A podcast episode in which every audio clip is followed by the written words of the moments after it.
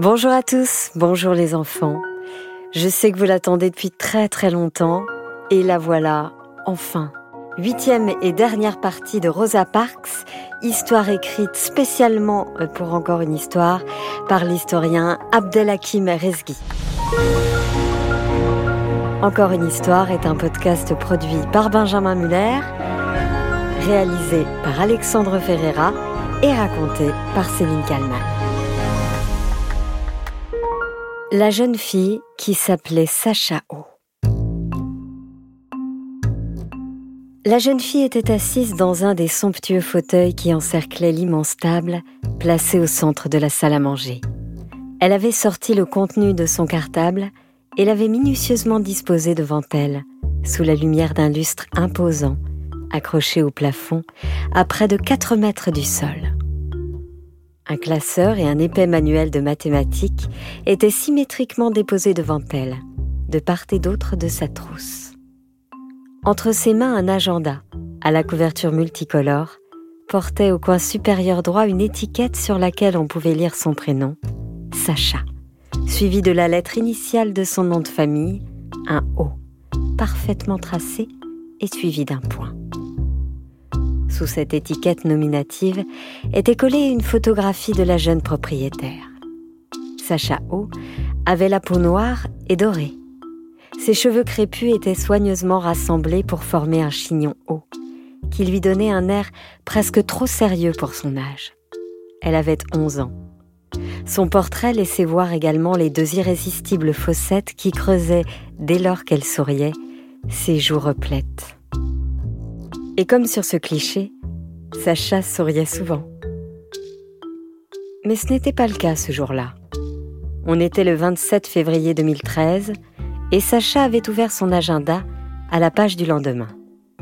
Il était inscrit Mathématiques, relire la leçon numéro 7 et faire les exercices 4, 5 et 8 de la page 119 du manuel. encore des devoirs soupira la jeune fille.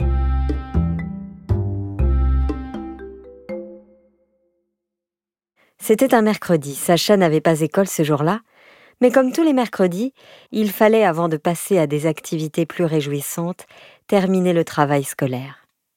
C'était une des règles d'or de la maison. Le travail avant toute chose. On a du boulot, alors il faut le faire, répétait inlassablement Monsieur O, le père de Sacha chaque matin quand il était à la maison, de sa voix grave et belle.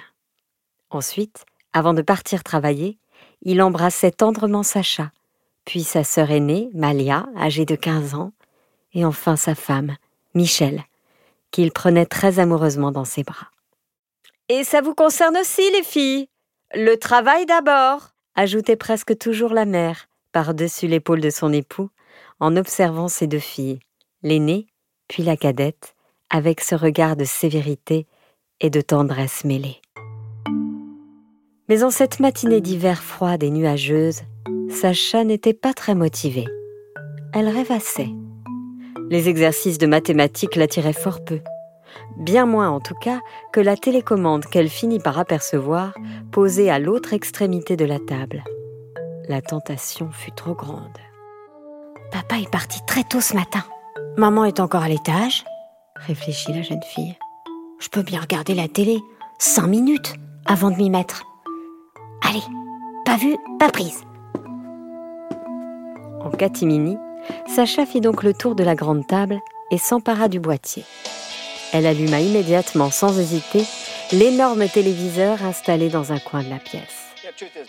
Et elle se lança immédiatement dans une de ses activités favorites, zapper, changer de chaîne, passer de l'une à l'autre, à une autre encore. Un documentaire animalier, un clip de Justin Bieber, la météo, un jeu télévisé, une pub pour des chips, un match de basket. Devant ce défilé ininterrompu d'images, la jeune fille semblait hypnotisée. Subitement, le pas déterminé de sa mère, chaussée de talons hauts, se mit à résonner dans la pièce. Madame O descendait précipitamment les escaliers. Sacha Veux-tu s'il te plaît éteindre ce poste de télévision? Je crois que tu as des devoirs, non? Mais maman se plaignit la jeune fille, tout en continuant à faire défiler les chaînes. Juste cinq minutes, promis Il n'y a pas de mais, lui rétorqua sa mère, qui était maintenant en face d'elle. Sacha, envoûté par le spectacle et des images à l'écran, continuait cependant à presser le bouton de la télécommande pour regarder les chaînes les unes après les autres. Soudain, elle interrompit son geste, plissa les yeux, incrédule, avant d'appuyer deux fois sur le bouton du dessus pour revenir en arrière. Oui, mon cher John, tout à fait. C'est un moment historique. L'émotion est, est déjà perceptible dans le National Statuary Hall du Capitole. Maman, regarde C'est papa à la télévision s'exclama Sacha. Un grand nombre des neveux et nièces de Rosa Parks ont fait le déplacement pour cet hommage exceptionnel rendu à, celle que l'on surnomme, avec raison, la mère des droits civiques. C'est un moment solennel. Un des conseillers du président nous confiait euh, ce matin qu'il attachait une grande importance à cette euh, célébration en l'honneur de cette femme qui, disons-le, hein, a changé l'Amérique et a rendu sa présidence possible. Je crois qu'il n'est pas excessif de le penser. Ma chérie, oui, je vois, c'est ton père. Et comme toujours, il est il est très beau. Mais tu comprends bien que si à chaque fois que papa passe à la télévision, tu devais avoir l'autorisation de la regarder et de ne pas faire tes devoirs, alors tu n'étudierais jamais. Je te rappelle, au cas où tu l'aurais oublié, que ton père est Barack Obama et que tu es à ce titre la fille du président des États-Unis d'Amérique. Mais maman, regarde Papa va faire un discours Il n'y a pas de mais, Sacha. Je te l'ai déjà dit. Éteins ce téléviseur et mets-toi au travail, s'il te plaît. Ce discours est très important, c'est vrai, et on a prévu de le revoir plus tard tous ensemble. Donc Sacha, sois gentil. Mets-toi au travail. Immédiatement. Ok, soupira la jeune fille. De toute façon, on ne peut pas désobéir à la première dame. Je suis la première dame pour tous les Américains, mais en ce qui te concerne, je suis et resterai toujours ta mère. Et je ne crois pas t'avoir jamais appris qu'on pouvait désobéir à sa mère, jeune fille. Je me trompe? Sacha baissa la tête et éteignit immédiatement le téléviseur. Elle regagna sa place de travail avec très peu d'entrain. La vie, quand on est la fille du président des États-Unis d'Amérique et de la première dame, est assez particulière. Et c'est le moins que l'on puisse dire. La chose la plus marquante, sans doute, est la suivante. On est bien trop souvent séparé de son père. Il doit en effet partir travailler tous les jours, et très tôt, pour d'interminables journées. Des réunions importantes? Il y en a chaque jour de la semaine. Des dossiers importants? C'est aussi le quotidien. Des dimanches? Il n'y en a pas vraiment. Des vacances? C'est tout à fait exceptionnel. Mais en même temps, ce père qui est presque toujours dans son bureau ou en déplacement, dans une voiture ou dans un avion ou au centre d'une réunion, et qui n'est donc que très rarement à la maison, eh bien, on le voit très souvent, et même tous les jours, pour ne pas dire tout le temps et partout. Sur la couverture des journaux, des magazines, à la télévision, sur Internet, sur Facebook, Instagram, et même sur des t-shirts. C'est comme si on devait le partager avec toute l'Amérique, et même avec la Terre entière. Tout cela, Sacha y était maintenant parfaitement habituée. Elle avait 7 ans en 2008, quand son père avait été élu par le peuple américain, devenant ainsi le 44e président de l'histoire des États-Unis et le premier président noir dans toute l'histoire de ce grand pays. Il y avait bien sûr en contrepartie certains avantages non négligeables à être l'une des filles de Barack Obama. Sacha, comme sa sœur aînée Malia, avait par exemple un chauffeur personnel et des gardes du corps qui les accompagnaient dans chacun de leurs déplacements, et même pour aller à l'école, veillant ainsi constamment à leur sécurité. Il y avait aussi, à la Maison Blanche, la demeure du président américain et de sa famille, une cuisinière talentueuse qui préparait toujours d'excellents plats et de savoureux goûters. Et il n'était pas rare de rencontrer des stars. Les deux filles avaient un jour chanté avec Justin Bieber. Beyoncé et Jay-Z étaient des amis de la famille et ils venaient régulièrement dîner à la maison. Sacha et Malia avaient même pris place quelquefois à bord de l'Air Force One, l'avion particulier du président, pour d'inoubliables voyages à l'autre bout du monde.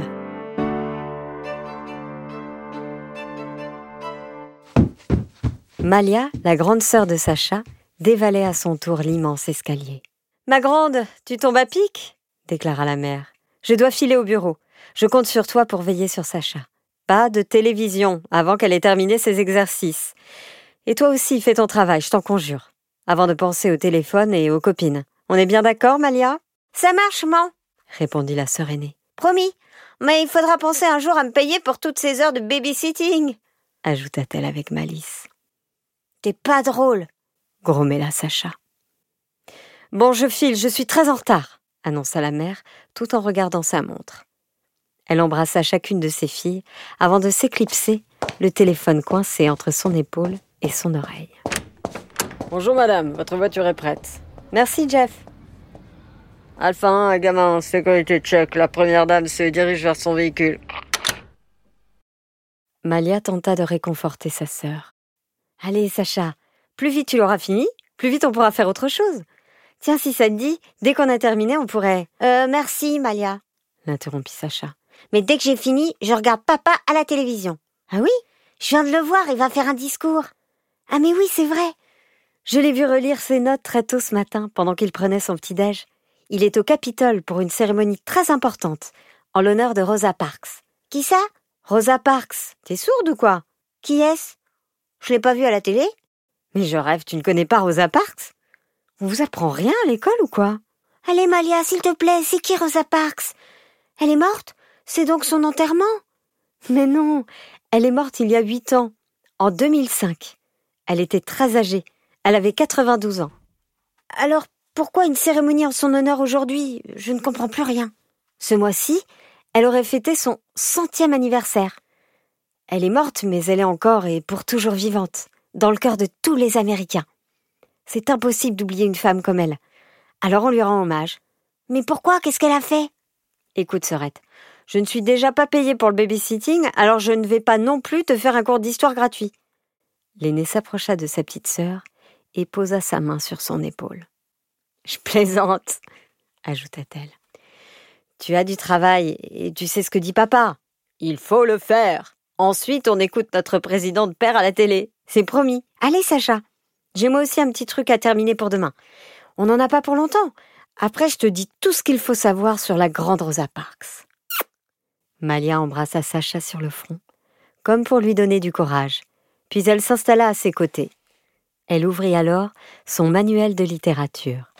Sa petite sœur en fit de même, avec le sien de mathématiques. Et le silence se fit. Après une heure studieuse où les deux sœurs restèrent imperturbables dans leur concentration, Malia demanda Alors, tu en es où, Sacha? Il me reste une toute petite ligne de calcul et j'ai terminé. Eh bien, super répondit l'aîné. Malia alluma alors le poste de télévision. Nous accomplissons quelque chose d'important en accueillant ici au Capitole, dans le National Statuary Hall, qui célèbre les héros et les héroïnes de notre histoire, cette sculpture en mémoire à Rosa Parks. Mais si nous voulons lui rendre hommage, véritablement, nous devons d'abord nous battre pour faire avancer les principes qu'elle a toujours défendus avec force avec conviction et avec courage. Que Dieu bénisse la mémoire de Rosa Parks, que Dieu bénisse les États-Unis d'Amérique. Oh, je crois qu'on a raté le discours de papa, regretta l'aîné. Zut, mais, mais Malia, regarde, papa a l'air tellement triste. On dirait qu'il va pleurer. Non, t'inquiète, Sacha. Il est juste ému, très ému. Parce que Rosa Parks, c'est quelqu'un qui a beaucoup compté pour lui. Et qui est important pour nous tous, les Noirs d'Amérique. Ah oui, mais pourquoi? Eh bien, un jour, cette femme, tiens, regarde à l'image là. On voit sa statue. Un jour, cette femme a accompli un acte très courageux. Mais qu'est-ce qu'elle a fait? Eh bien, un jour, en 1955, c'était donc à l'époque de la ségrégation, Sacha l'interrompit. La ségrégation, tu veux dire l'époque où les Noirs et les Blancs devaient vivre séparés et qu'on n'était pas tous égaux? Oui, c'est ça, tout à fait. Donc à cette époque, en 1955, Rosa Parks a refusé de... Allô? Salut Malia, c'est Virginia, ça va? Oh Virginia, trop cool que tu m'appelles. J'ai justement pensé à toi hier. Malia chuchota alors en direction de sa petite sœur. Excuse-moi Sacha, je reviens vite. Et je te raconte tout sur la grande Rosa. C'est ma copine Virginia. Ça doit faire au moins deux jours que je l'ai pas eu au téléphone. Alors, raconte-moi tout. Il t'a appelé alors? Sacha observa sa sœur disparaître dans le grand escalier, puis elle tourna à nouveau son regard vers le téléviseur. Venez, chers téléspectateurs, d'assister à la cérémonie d'inauguration de la statue de Rosa Parks au Capitole, un moment solennel et émouvant où le président Obama aura évoqué avec intelligence et émotion la, la mémoire de notre héroïne des droits civiques. Alors, que faut-il retenir de ce discours, mon cher Connor? Eh bien, ma chère Allison, ce sera immanquablement un des discours importants de ce deuxième mandat du président Obama. Hein. Un discours à faire entendre dans toutes les écoles du pays. Euh, les jeunes générations ne doivent pas oublier que les grandes conquêtes de notre histoire ont, toujours nécessité euh, le courage de quelques personnalités exceptionnelles. Et Rosa Parks, évidemment, en fait partie. Merci Connor pour cette conclusion parfaite. Ici Washington, nous rendons à présent l'antenne. Tout de suite vos programmes habituels pour commencer la météo avec Latoya Phillips. Merci Alison, merci Connor. Eh bien, c'est une matinée nuageuse dans tout l'État. Sacha fit défiler les chaînes une à une, mais son père avait pour un bref instant disparu des écrans. Cela arrivait parfois mais c'était rarissime. Oh non maugréa la jeune fille. Elle éteignit alors le téléviseur. Mais qui était donc cette fameuse Rosa Parks? Après un instant de réflexion, Sacha s'approcha des escaliers et appela. Malia Alors tu viens? Oui, oui, cinq minutes, j'arrive Je suis encore au téléphone avec Virginia. Sacha connaissait parfaitement sa sœur aînée et le sens véritable de ses paroles. Cinq minutes Tu veux dire une heure se plaignait-elle. Soudain, un homme immense vêtu d'un costume sombre traversa le salon et s'adressa à Sacha. C'était un des gardes du corps de la famille présidentielle. Tout va bien, mademoiselle Sacha? Oui, Bruce, merci. Euh, en, en fait, pas vraiment, Bruce.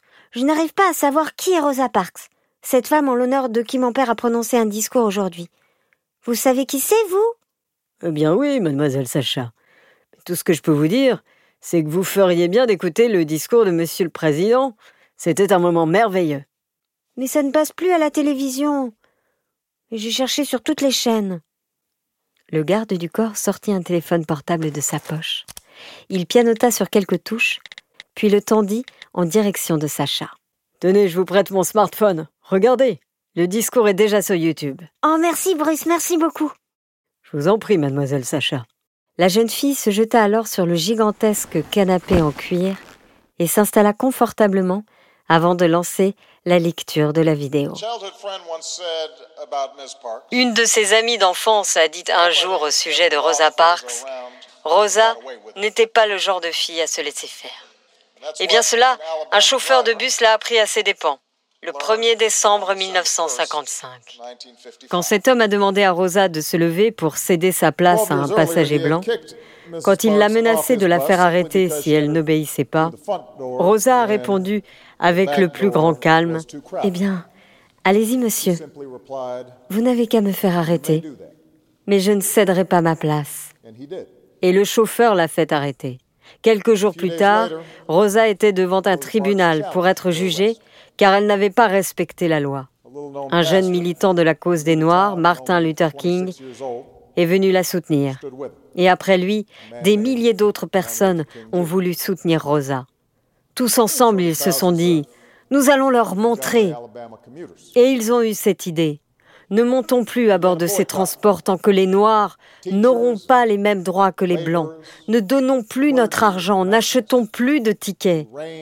Alors, ces milliers de personnes ont bravé le froid, la pluie, parfois la chaleur, et jour après jour, semaine après semaine, mois après mois, Ils ont marché, ils ont fait des milliers de kilomètres sans se plaindre de leurs pieds douloureux, sans penser non plus à la fatigue lorsqu'ils rentraient à la maison le soir après une longue journée de travail. Car ils marchaient pour le respect, ils marchaient pour l'égalité.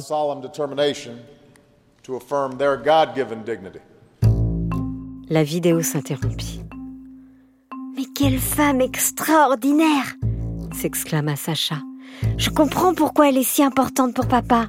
Quel courage Elle a dit non aux lois injustes de l'Amérique raciste. Et pendant le reste de cette journée froide de février, Sacha songea au courage de cette femme. Où avait-elle puisé la force de dire non? D'où lui était venue cette audace? Quand il fut l'heure de se coucher, Sacha, assise en tailleur sur son lit, ouvrit comme elle en avait l'habitude le tiroir de sa table de nuit. Elle prit délicatement son journal intime et elle se mit à écrire. Mercredi 27 février 2013. Aujourd'hui, papa a fait un très grand discours en l'honneur de Rosa Parks.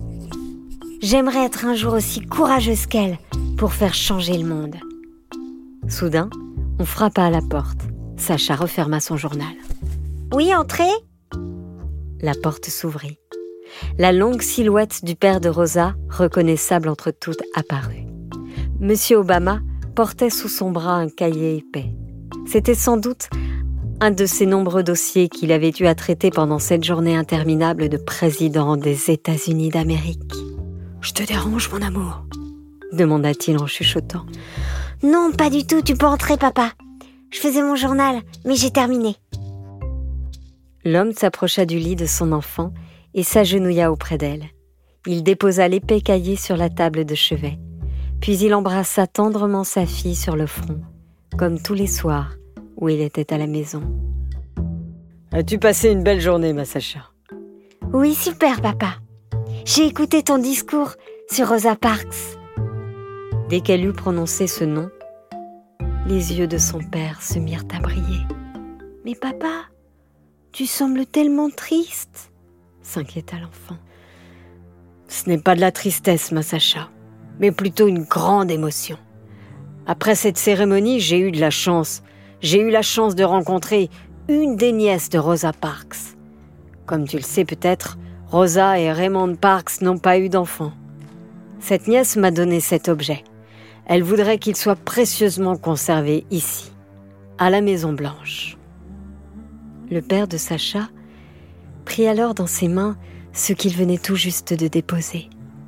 Sacha observa alors la couverture un peu poussiéreuse d'un bleu délavé de ce cahier vieillissant et remarqua que les pages étaient cornées, que le papier avait jauni. Puis elle demanda Qu'est-ce que c'est que ce vieux cahier, papa Eh bien, regarde. Prends-le, Sacha, et ouvre-le.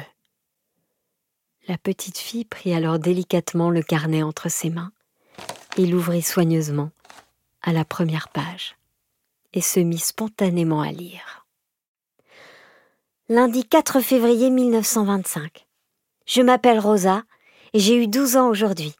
Quand je serai grande, je serai institutrice. Dans la vie, on ne doit jamais laisser ni rien, ni personne nous empêcher de faire ce qu'on a décidé.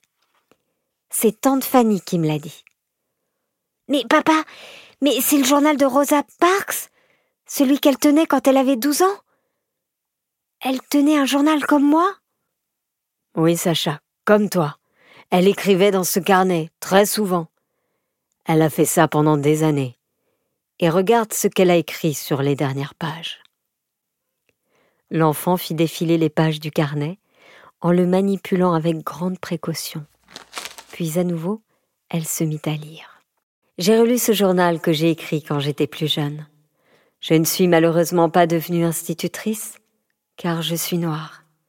Et je dois toujours m'asseoir dans le fond du bus, car je suis noire. Je crains malheureusement que les choses ne changeront jamais en Amérique, à moins d'une révolution. Mais papa, elle paraît tellement désespérée. Non, Sacha, pas vraiment. Tourne la page, reprit le père. L'enfant tourna avidement la page et se mit à lire. Moi, Rosa Parks, je serai cette révolution. Un chauffeur de bus se tient au même moment où j'écris, à côté de moi. Et il est armé. Et il est venu me demander de céder ma place pour un passager blanc. Mais je ne me lèverai pas, car ce n'est pas juste. Non, je vais rester assise. Il n'a qu'à me faire arrêter. Oh, elle avait son journal quand elle a été arrêtée Quelle femme courageuse Je viens d'écrire justement dans mon propre journal que je voudrais lui ressembler plus tard. Mais dis, papa, après le boycott des bus de Montgomery, qu'est-ce qui s'est passé? Qu'est-ce qui est arrivé ensuite? Eh bien, le boycott a duré très longtemps, près d'un an. Un an? interrogea incrédule Sacha. Oui, 325 jours précisément. 325 longues journées après que Rosa eut refusé de céder sa place. Les Noirs de Montgomery prirent à nouveau ses bus. Hommes, femmes, enfants, ils pouvaient désormais s'asseoir où bon leur semblait. Ils avaient gagné. Et c'est à partir de ce moment-là que la ségrégation a commencé à disparaître progressivement de ce pays. Toutes les lois injustes ont été supprimées, une une. Mais papa, tu pleures? demanda inquiète l'enfant à son père. L'homme était en effet parvenu à retenir toutes ses larmes, sauf une. Il essuya son visage du revers de la main. C'est juste que je me demande parfois si nous ne sommes pas tous un peu comme les passagers qui ont vu Rosa se faire arrêter et qui, eux, n'ont pas protesté pour la soutenir. Aujourd'hui, nous voyons que des enfants meurent de faim, que des quartiers entiers sont ravagés par la violence, que notre planète est en danger à cause de notre mode de vie.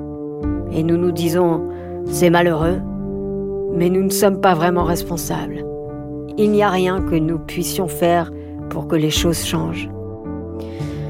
Il vaut mieux penser à Rosa Parks alors, reprit la jeune fille. Tu as parfaitement raison, Sacha. Pensons à Rosa. À travers son geste inoubliable, elle nous rappelle que nous pouvons et que nous devons tous faire quelque chose pour que les choses changent et pour que le monde aille mieux.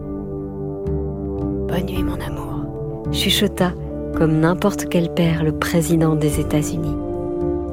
Et il embrassa tendrement son enfant. Bonne nuit, papa. Après quelques secondes, l'enfant ferma les yeux. Son père l'entendait respirer de plus en plus profondément. La petite Sacha Obama s'était endormie en songeant à ce visage révolté, à ce visage courageux, à ce visage de femme, le visage de Rosa Parks.